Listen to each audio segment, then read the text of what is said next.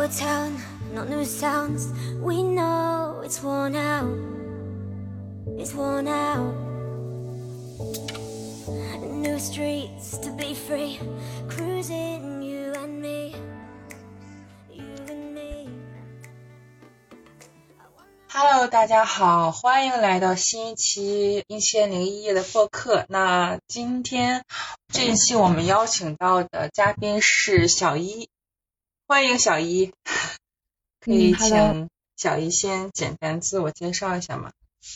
嗯，好的。Hello，大家好，可以叫我小一，我在全网的笔名叫公子一。然后我是从二零一八年开始到现在，一直在做一个旅行纪录片，叫《一百种生活》。它的核心就是住进世界上的特色民居，和当地人生活在一起。我会把每一期跟当地主人公生活的期间的体验拍摄成一集纪录片。我们现在已经更新到了十八期，已经做完了第一季度的完结。大家可以在公众号、抖音、微博上都可以找到这个系列。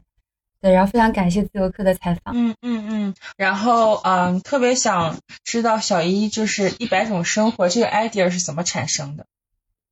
嗯嗯，这个事情其实非常的有意思，因为我最开始想要做这个系列的时候，我只是想说要去拍一个旅行纪录片，当时连主题都没有想好。嗯我们那个时候是到了第一季，去到陕北的窑洞，在那期间跟当地的呃窑洞人家生活了一个礼拜。然后我把期间生活的图文发到网上之后，就有一个朋友在下面说：“你好像在过我们想象中的一百种生活。嗯嗯我当时看到这五个字的时候，我就非常的，就是触就是震惊到我，就像一道闪电一样注入到我的体内。我就感觉那一瞬间，忽然间给这个片子找到了一个灵魂。嗯就和我那个时候的团队说，咱们就去拍一百种生活。然后我们是拍到后面才知道说，哎，其实每一期都要去找到这样的一个当地人家，然后呢，去跟他们去发生这样的生活故事，去做一个呃不停的混血这样子。所以我们后来就来到窑洞啊、上窑窑洞、土楼，还有内蒙的蒙古包，包括傣族的竹楼，就是各种各样有特色的地方去做这样的一个生活体验，跟不同的当地人生活在一起。然后我就觉得它是一种特别有创意的旅行方式，是是是包括做到现在，对，就非常有劲，特别有生命力的一个项目。是的，是的，呃，我觉得现在大家就是旅行还是挺千篇一律的，但是你的这种旅行方式，我觉得还是给大家提供一个新的视角，就是很有意思。我也我看我看了你的公众号之后，也觉得很有意思。嗯、很好奇，就是你是怎么找到那些每一期的那些？主人公，对对对，啊就是还有那个住的地方。嗯，我们前四期的时候，其实拍的都是非常原始的当地人家，就是完全不是民宿，然后他们可能就自己住的家里，但是它的环境就非常的原生态，然后商业气息也很不浓郁。基本上我们比如说像窑洞，是当时想到说要去拍窑洞，才去不停的找身边的朋友问有没有呃住在陕北啊，然后窑洞这一带的认识的朋友。最后我们找到的是一个朋友的朋友的朋友，他的爷爷奶奶住在那里。我们甚至连这个朋友我们都没见过，嗯但是他们知道我们要去拍一个这样的系系列，就非常支持，就把我们带到那边去。然后还有后面好几次，我们都是想到了这样的一个特色民居，然后再去在百度地图上会有很多的联系方式，嗯比如说一些相册的啊或者是一些小餐馆，我们就会一个个打电话去问说有没有在当地认识的啊、呃比较热情的。有意思的这样的主人公会请他们做推荐，嗯。然后一路上真的也是好多人都以为我们是骗子，哦，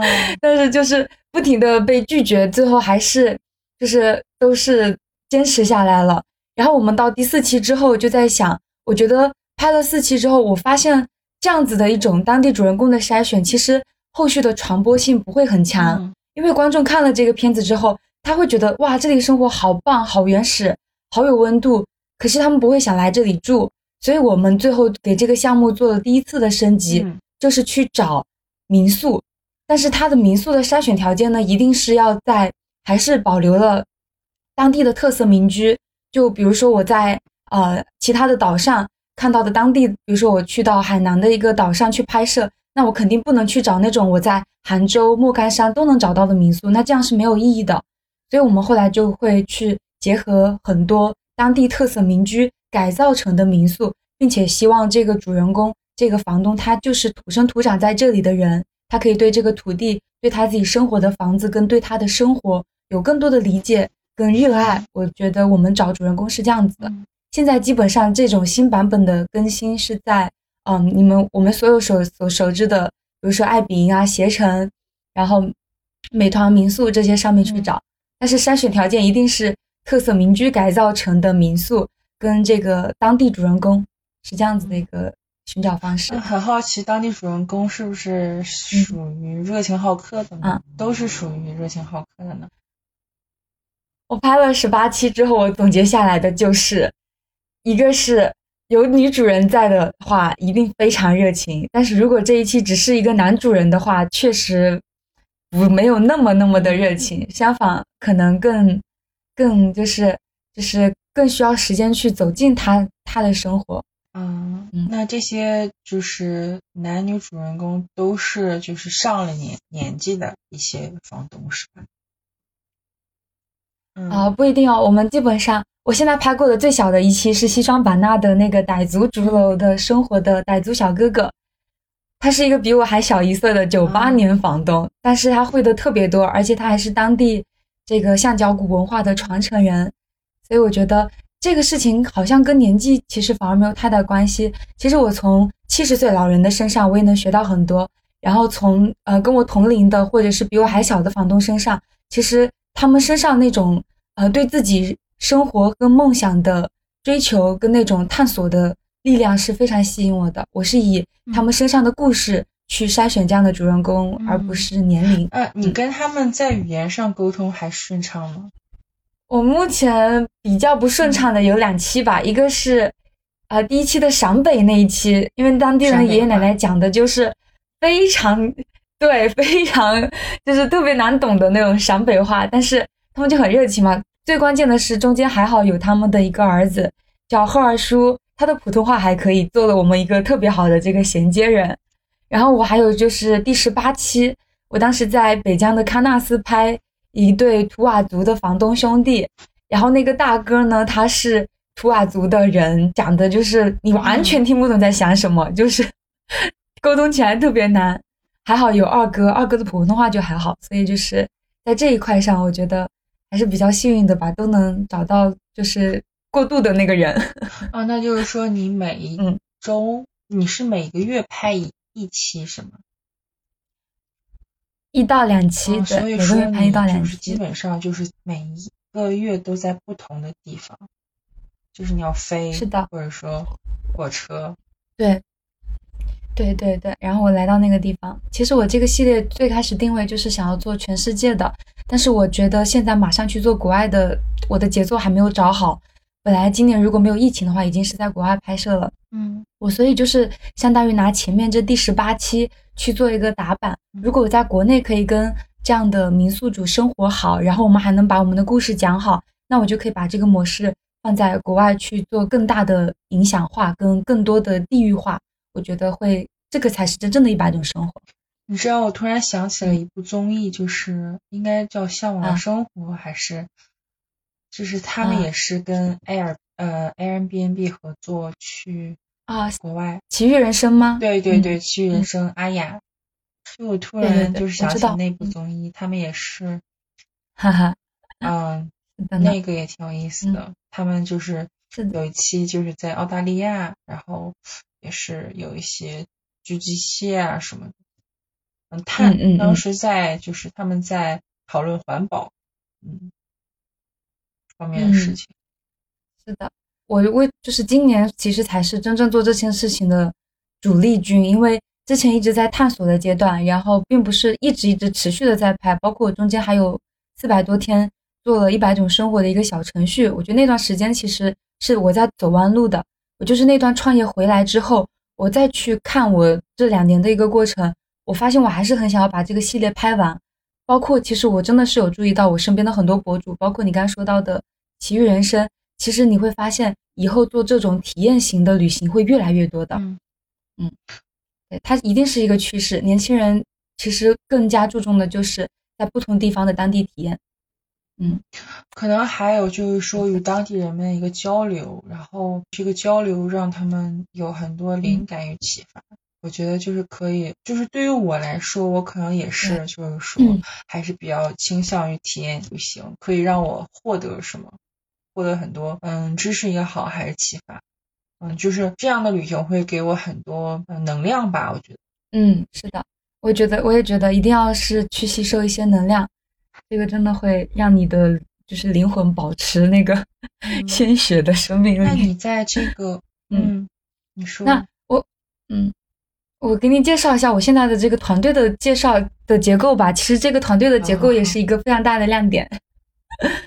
因为我最开始前面做这个系列的时候，我们当时前四期是有一个纪录片团队的，然后后来呢，就是当时因为目标不一致、理念不合，所以我们当时解散了。然后在很长的一段时间内，我就特别沮丧。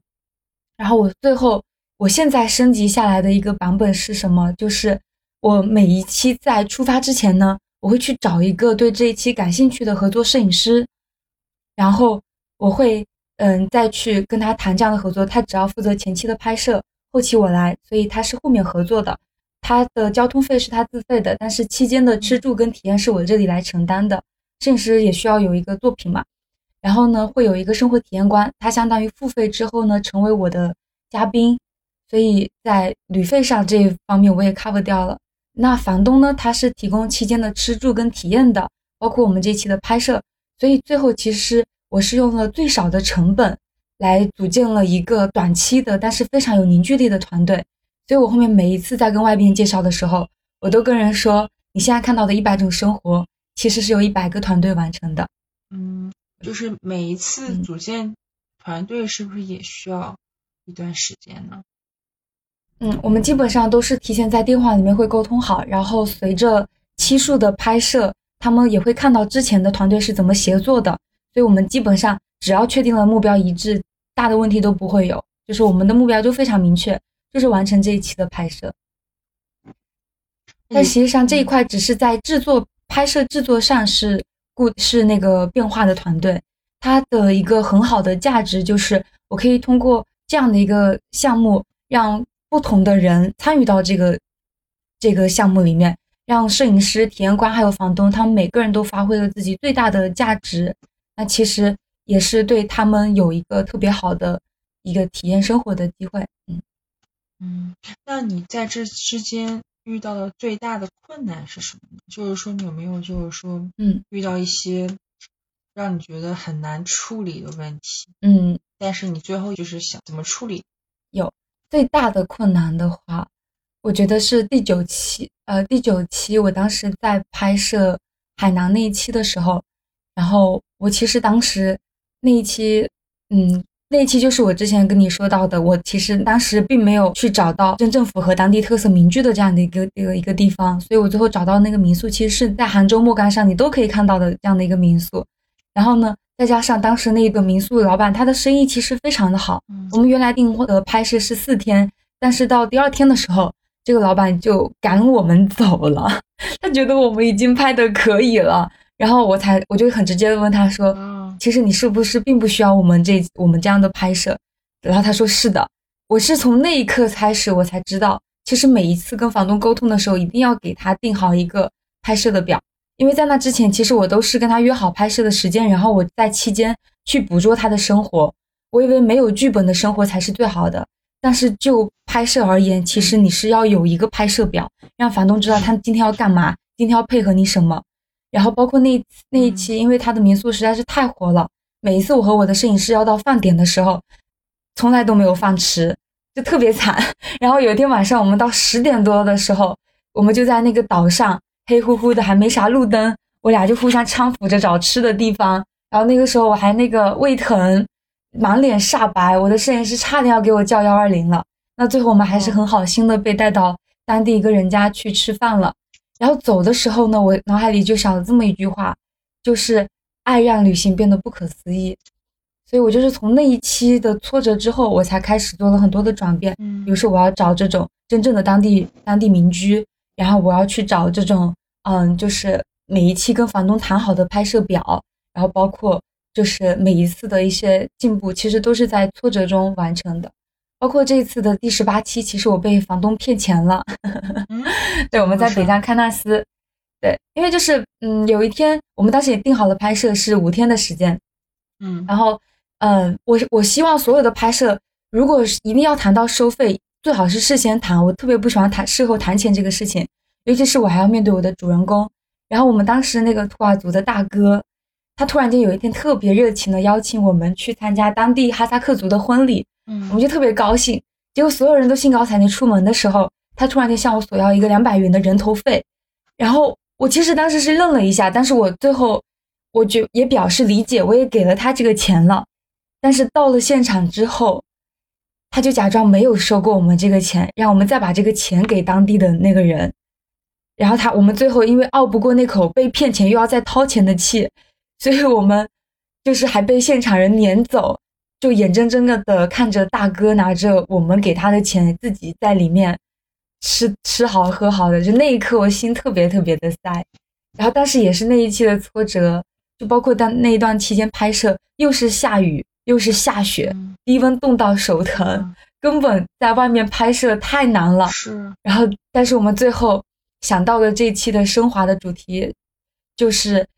就是只要你乐观的面对困难，生活会给你惊喜的。因为我们在遇到这些困难之后，其实最后我们还是发生了很多很奇妙的事情，比如说意外遇到了一个一个当地哈萨克族的一个一个农妇农妇，然后他给我们到了一碗很暖的茶，我们在他的房子里聊天，就各种各样奇妙的事情。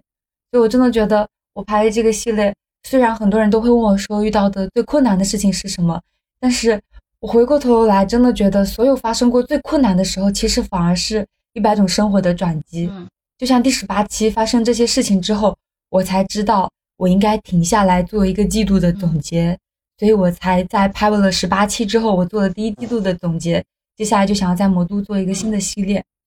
所以就是变局中寻找新的转机吧。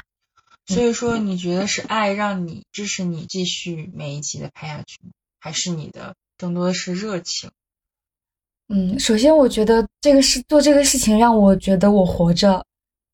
我之前也上班过，然后也体验过就是很多职业，但是我在做纪录片这件事情上，特别是在拍一百种生活这件事情上，我觉得我的时间才是真正在流逝的。我特别喜欢我和那个傣族的那期房东，他只比我小一岁，但是他很早的时候就知道自己到底要做什么，然后他身上的那股对梦想的目标的那种肯定跟正在做的这个力量特别的感染我，我就觉得真的，当你在做一个真正想做的事情的时候，你的时间才真的没有在浪费，时间终于按照它正确的方式在流走着。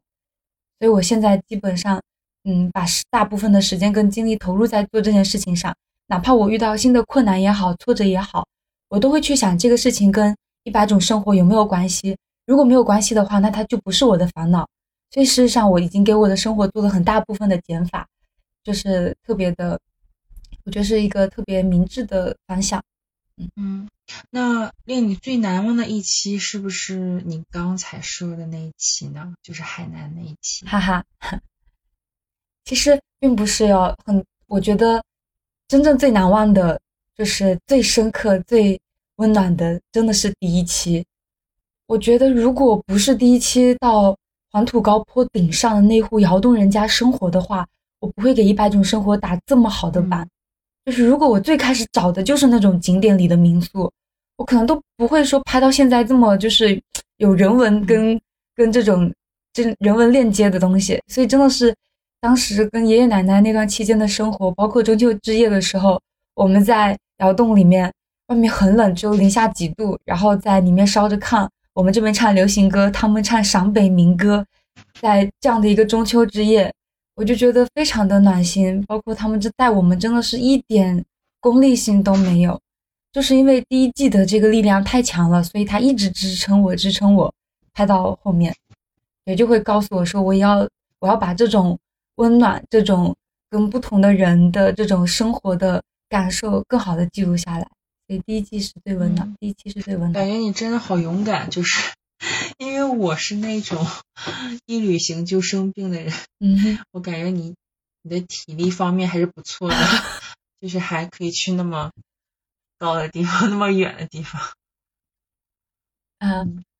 哦，你你说到这个，我就想起我以前小时候不是这样的。我小时候我还是一个早产儿，然后我妈妈在我十二岁之前，我做过两个小的手术，一个是鼻炎手术，一个是阑尾炎手术。哦，我最后还做了一个扁桃体。我是在我呃十十二岁做完那个扁桃体割割喉的那个手术之后，我的身体才开始健康起来。在那之前，我是一个我就是班班级里面要做郊游。然后我永远我妈都是要给班主任请假的那个，因为她知道我只要一出去我就会生病。然后我就记得有一次，我好不容易哭死了，叫我妈一定要带我去，让我去，我妈也同意了。结果在所有人我们要坐大巴出发的时候，那个时候我才四年级吧，这样。结果我们就在要出发的时候，我忽然间肚子疼，然后满头是汗。老师就打电话叫我父母把我接走了，我最后眼睁睁的看着我的全班同学上了那趟车。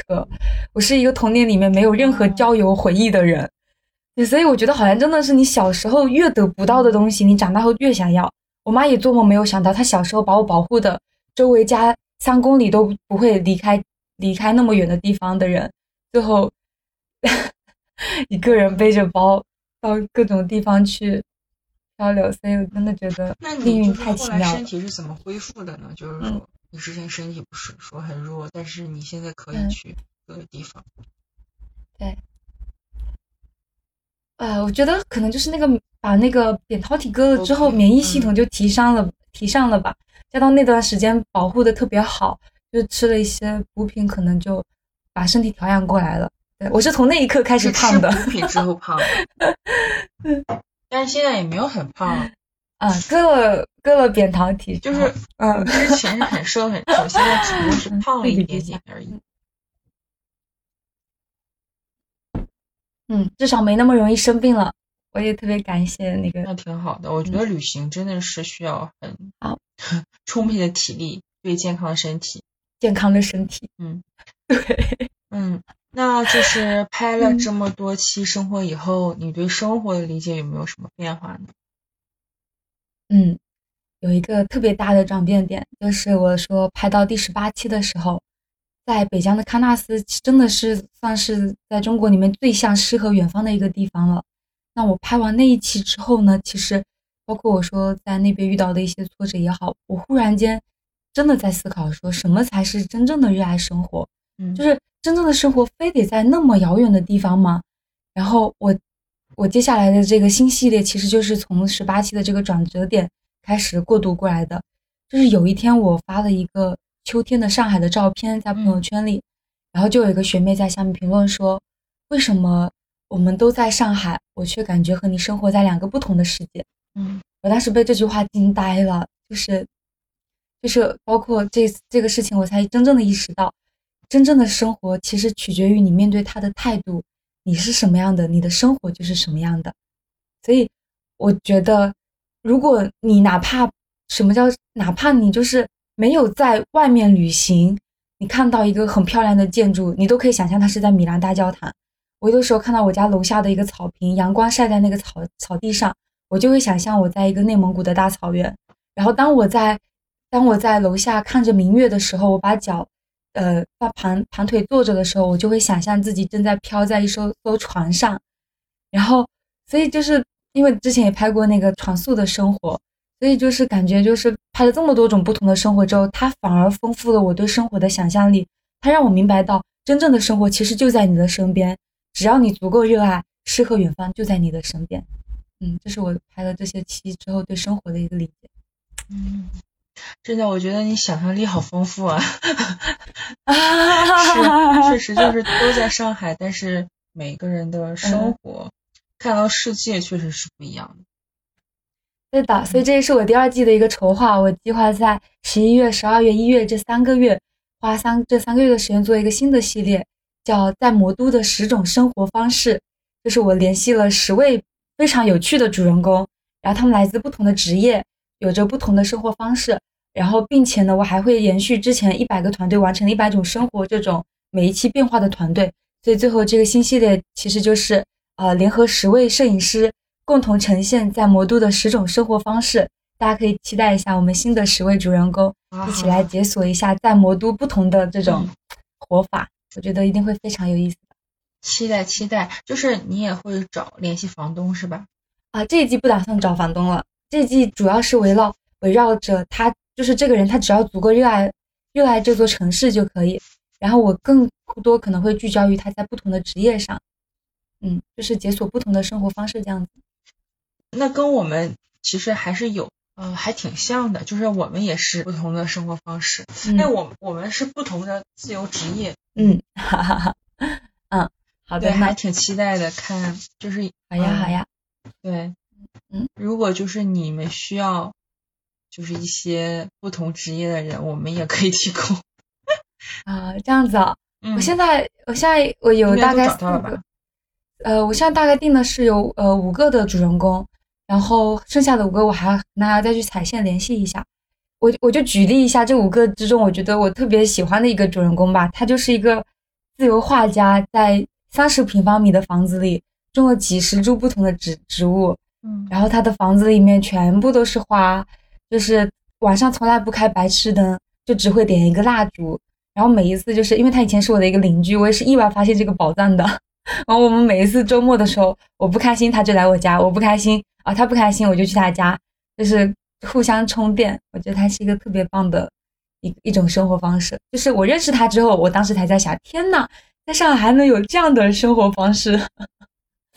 嗯，你会就是去他家拍是吧？嗯，对的，我们是其实已经是非常好的朋友了。嗯，好吧，好吧，好呀，嗯，跟可以啊，如果有需要的话，我再跟你联系，好不好？因为我这个月也是要去踩线的。好的，好的。嗯，之前你说你大学毕业后应该做了几份工作是吧？我其实，在大学期间的时候，我就在做啊做很多的实习对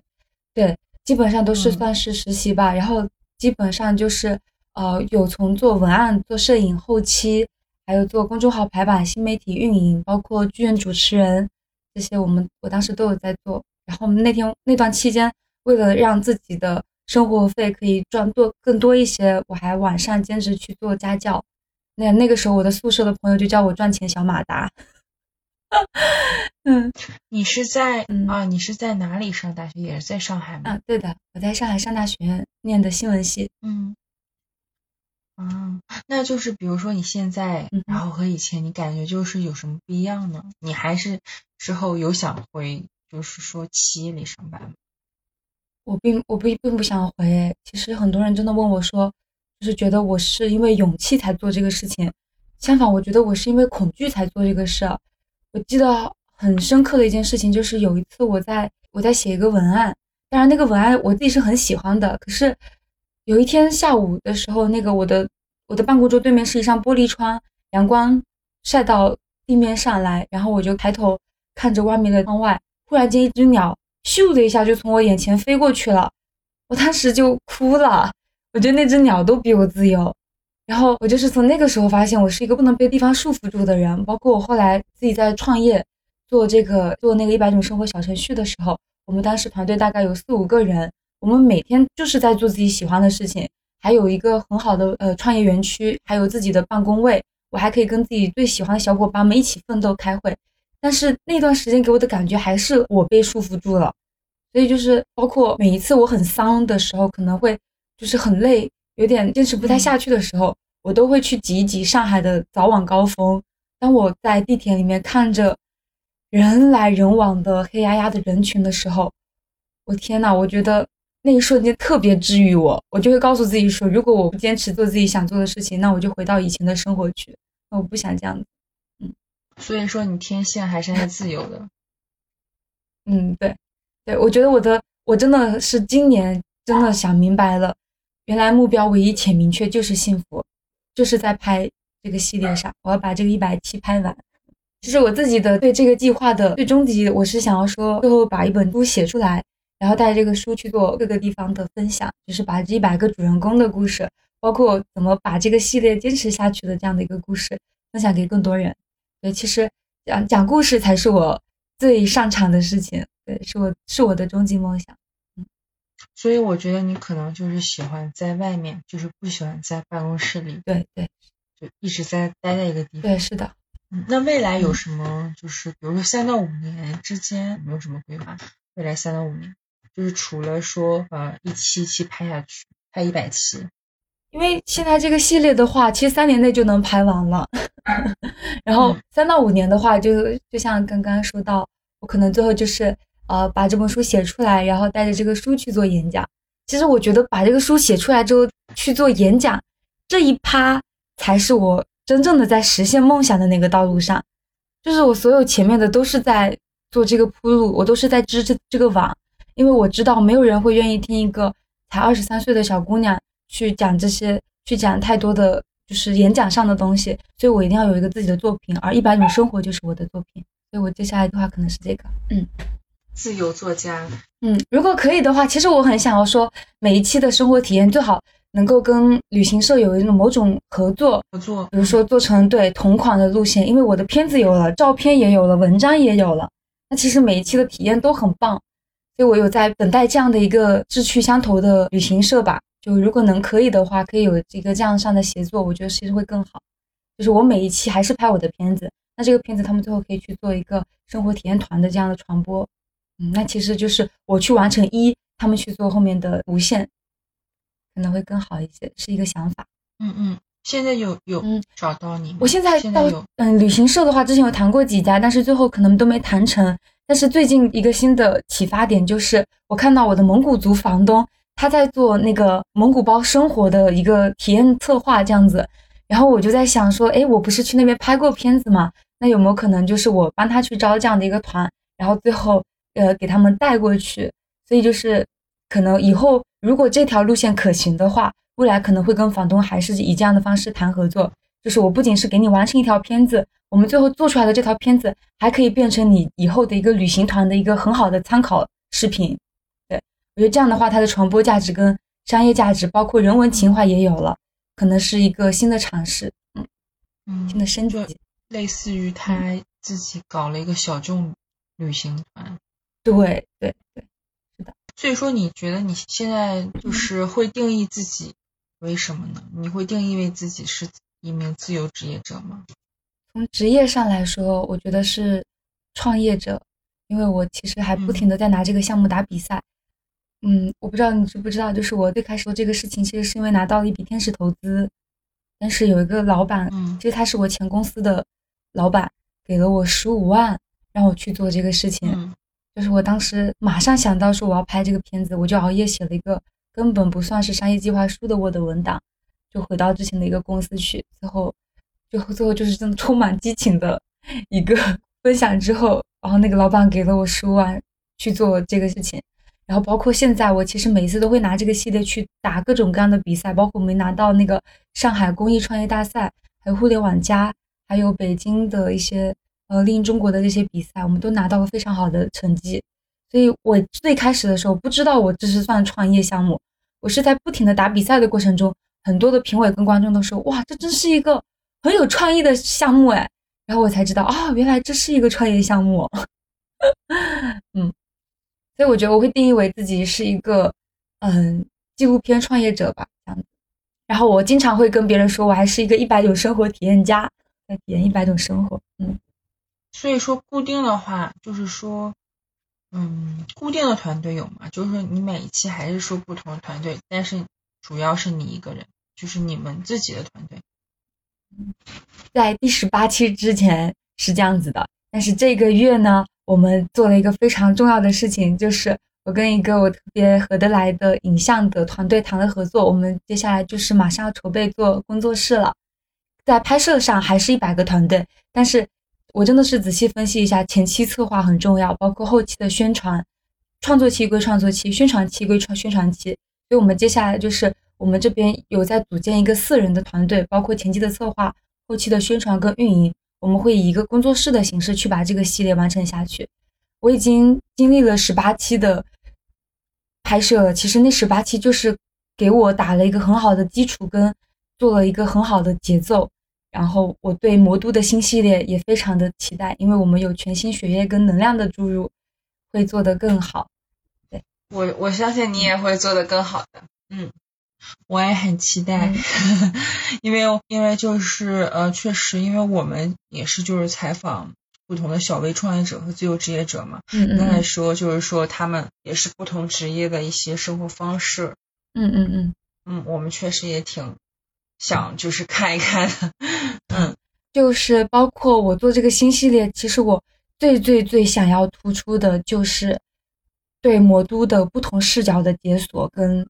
对魔都生活的认新的认知。嗯就可能真的很多人，大部分真的就是下班之后很累，刷抖音，然后挤地铁，然后睡一觉就度过一天一天这样子。就是我就是想要用这样的一个新系列，比如说我每一期都会让主人公带我去到当地他最喜欢的一个角落，那这些角落肯定都不是很多人都能够随便找到的。那这样的一个地方，其实是藏着很多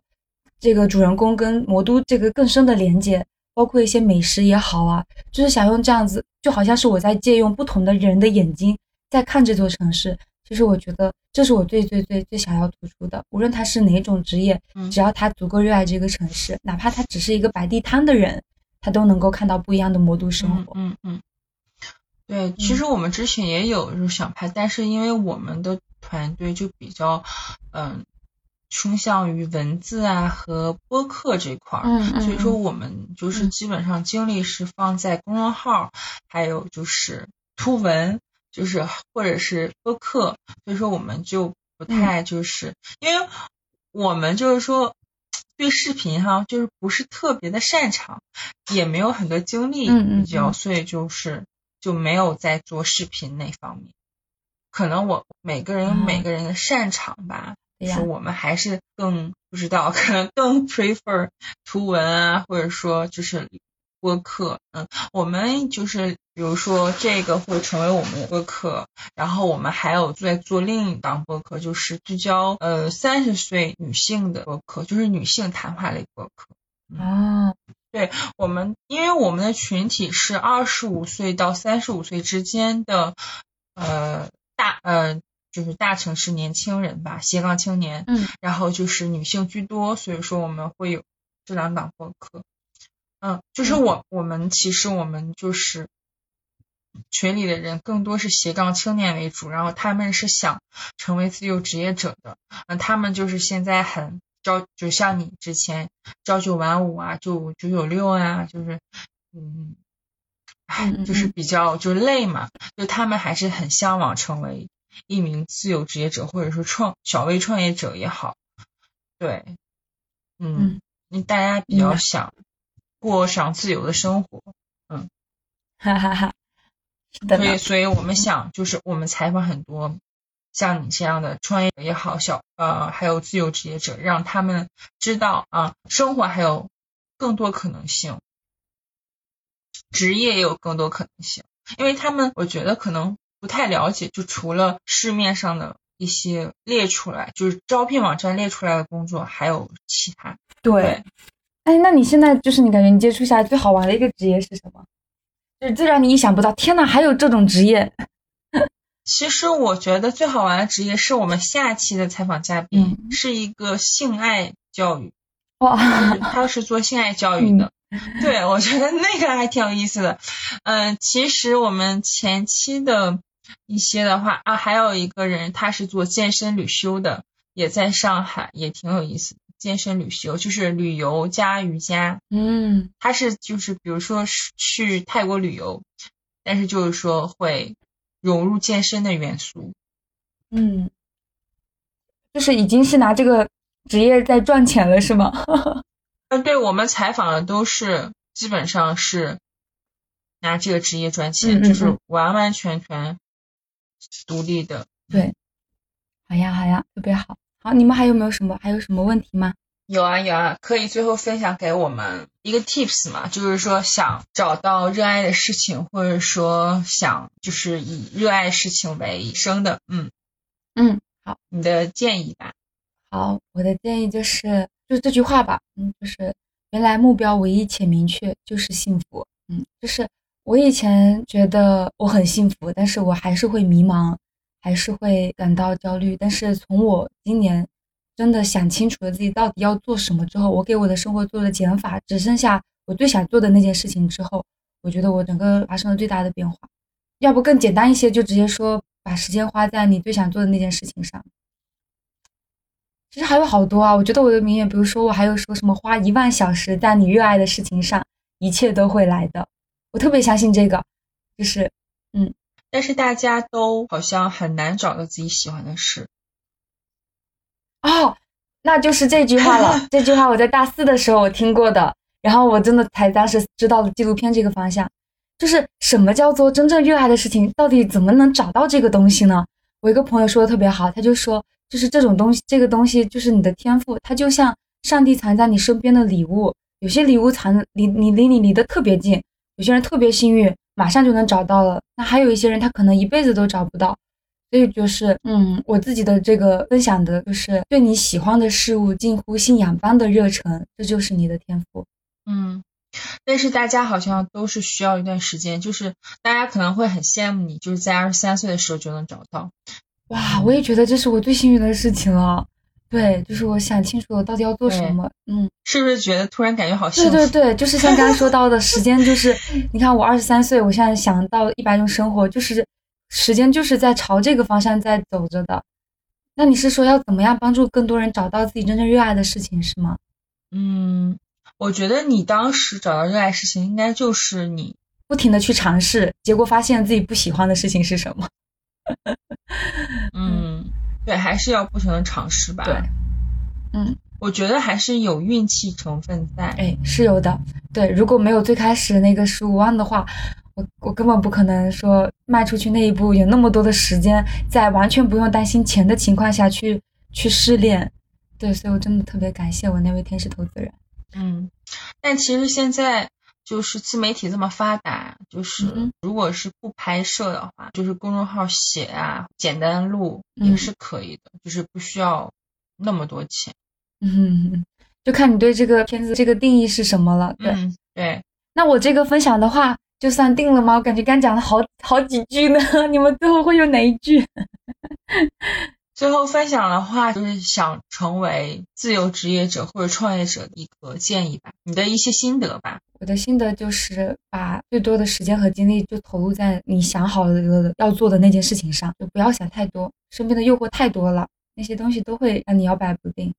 就是把所有的时间跟精力花在你真正最想最想做的那件事情上，那一件就可以了。做好那件事情，你已经就很了不起了。嗯。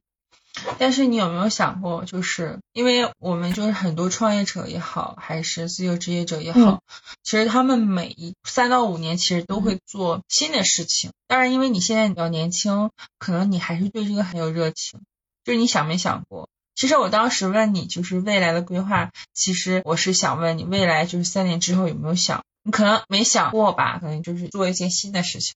啊，你是说在一百种生活拍完之后，是不是？对，有想过吗？嗯，我我还是会回到创业这件事情上。有可能的话，其实很想要把拍过的这些片子变成旅行路线。可能最后我就做了一个旅行团了。由于没有旅行社合作，所以我最后变成了旅行团。做个旅行团，一百条精品生活体验路线也可以啊。嗯，啊，我我觉得可以啊。这这个我觉得还挺有意思的，就是因为大家现在真的就是。要不然就是跟团了，要不然就是自己出去。但是自己出去的话，我又不能说体验到非常非常就是小众的，因为我不知道，因为我只能说根据小红书或者是马蜂窝一些大家比较 general 的旅行路线去。就比如说我我现在想去成都，可能就去九寨沟，可能去搜一搜好吃的东西，但是我可能没有办法去，嗯，就是搜到 就是一个房东，那我确实有这样的需求。哎，但是我做这个，我因为我之前做小程序的时候，其实我就是在做这个生活体验路线的这个事情。可是我当时为什么会失败呢？是因为我意识到市场的思维还没有转变过来。虽然你现在跟我说你特别想要有这种深度的生活体验路线，但是我举个例子哦，比如说我就告诉你说，你从来你是一个从来没有去过九寨沟的人，可是我要是告诉你，在九寨沟这里呢，就是很美的一个山上，我们有一个民宿。然后这个民宿老板贼有意思，跟他一起生活，包括期间可能都是围绕这座山上，但是你的心里可能还是会想的是想要去九寨沟的那个牛奶湖去打卡拍照，因为人就是就是会好奇，就会有一句来都来了，所以这是我们当时遇到最大的问题，就是让大家真正的只待在这个地方其实不可能，所以我还在做一个更好的结合吧。有没有可能就是他们想打卡的方式还是可以去打卡，但是可能中间有这么一部分其实体验生活生活体验的这一部分。嗯，我觉得这种结合可能会更好一些。嗯嗯，还有就是可能市场就是人人们的心理可能是的，嗯就，是接受度还没有那么，我觉得未来吧，我觉得要过几年。哈哈，对我，所以我当时也是意识到，我得先把这个系列完成了，让更多人知道一百种生活，然后可以好像心里埋下一个种种子，哎，其实可以这样子旅行。所以我感觉我是在做这样的一件事情。嗯是，确实我接触到你之前，我真的还不知道，我知道知道那个综艺，哇，对那个，综艺还挺有意思。嗯，哎，但那综艺可能就更聚焦于，因为我们之前也研究过，那综艺可能就更聚焦于的是他，就是每一个嘉宾嘛，他在这边之后的一个感受是什么？对，就是房东本身的故事可能不多不多，就是没有太走进他这里。嗯还聚焦明那个明星，对对对，是的。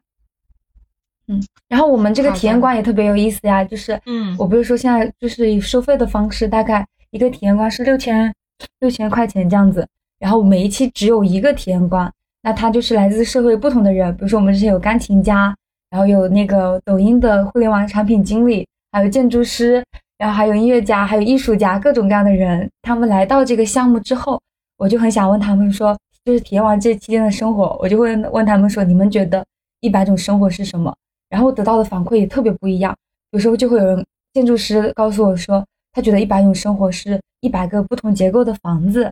然后呢，音乐家跟我说是一百种不同的欢声笑语，然后一百个不同家庭的故事，一百个不同的小艺的生活，就是各种各样的回答都让我觉得是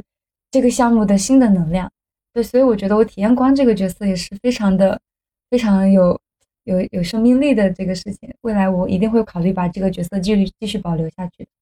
嗯，嗯嗯让更多的人有一些就是参与感，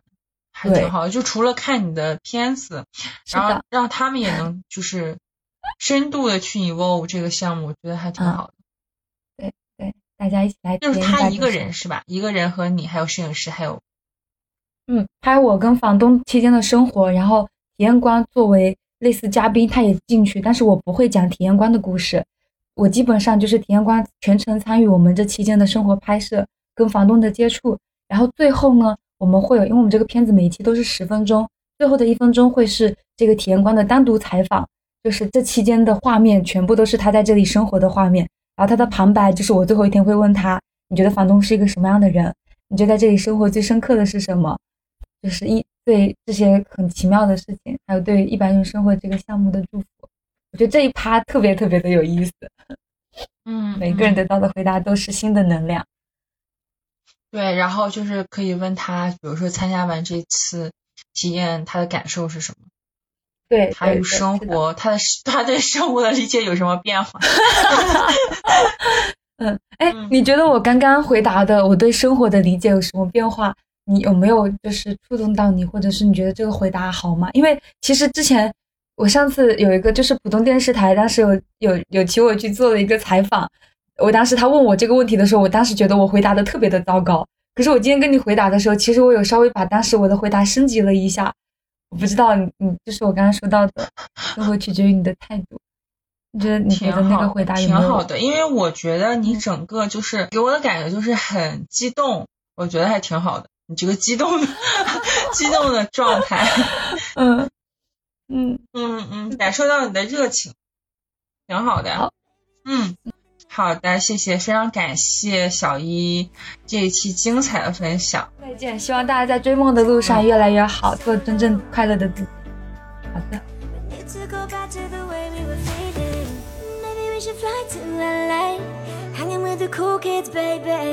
I can see us high in the light. Go to la la la la la la la la la. Go to la.